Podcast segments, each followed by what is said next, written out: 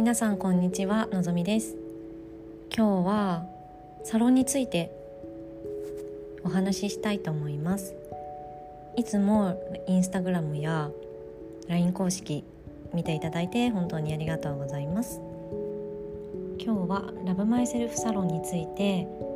どうして立ち上げようと思ったのかっていうことについてお話ししたいと思います。サロンを立ち上げようと思った理由が3つあります。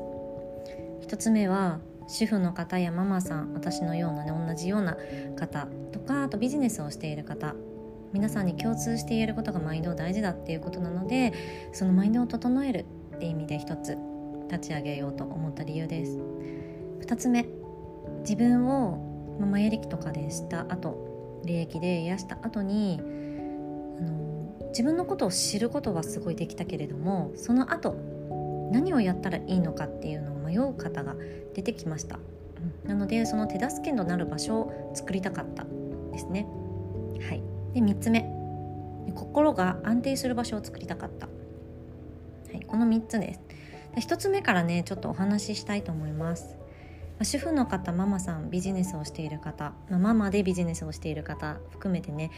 あの本当にマインドが大事だって思います。私もまあ物販運営をやっていたりとか、うんと、主婦であったりママであったり本当にするのでその中でマインドが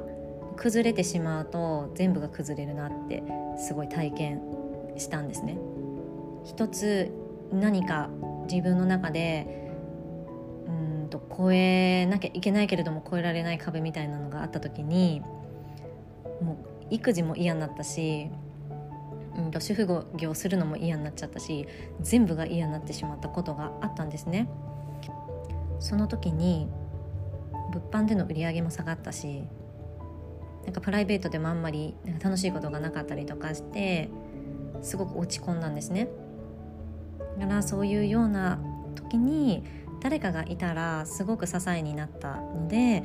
そういう場所を本当に作りたかったっていうのとマインドが下がった時にどうしたらと心の安定を保てるのかっていうところまでしっかりとなんかこうサポートできたらいいなって思いました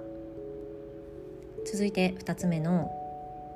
マヤ歴とか霊気でねこう癒したりとかして自分を知った後で癒した後に自分のことは分かったけれどもどうしたらいいか分からないっていうような方が現れたんですね。うん、でやっぱり単体のセッションだとそこまでになってしまうのでその後どうしたらいいか分かんないなっていう方も多分いると思うんですね。なのでそういう方には並走してこう自分がやりたい方向に導くためにどういうワークをしていったらいいかとか自分を日々見つめ直して自分に答えを聞いていくっていうような作業っていうのも必要になってくるんじゃないかなって思うのであのサロンっていう形でやらせていただきました。はい、で3つ目は心が安定する場所を作りたかったっていうことなんですけど、まあ、1とちょっとかぶるんですけどやっぱり誰かにこう毎日話を聞いてもらえたりとかみんなでこうサロンっていう場所で共有することによって同じ悩みを抱えている人たちがいたり気づきがもらえたりすることが多いんですね。なのでそういう方たちのためにもこのサロンっていう場所単体でセッションをするのも全然いいんですけれどもその後に1ヶ月間しっかりとあの自分を整えることとか自分の声を聞いていくっていうようなことを一緒にやっていくとさらに心の成長につながっていくんじゃないかなって思いましたので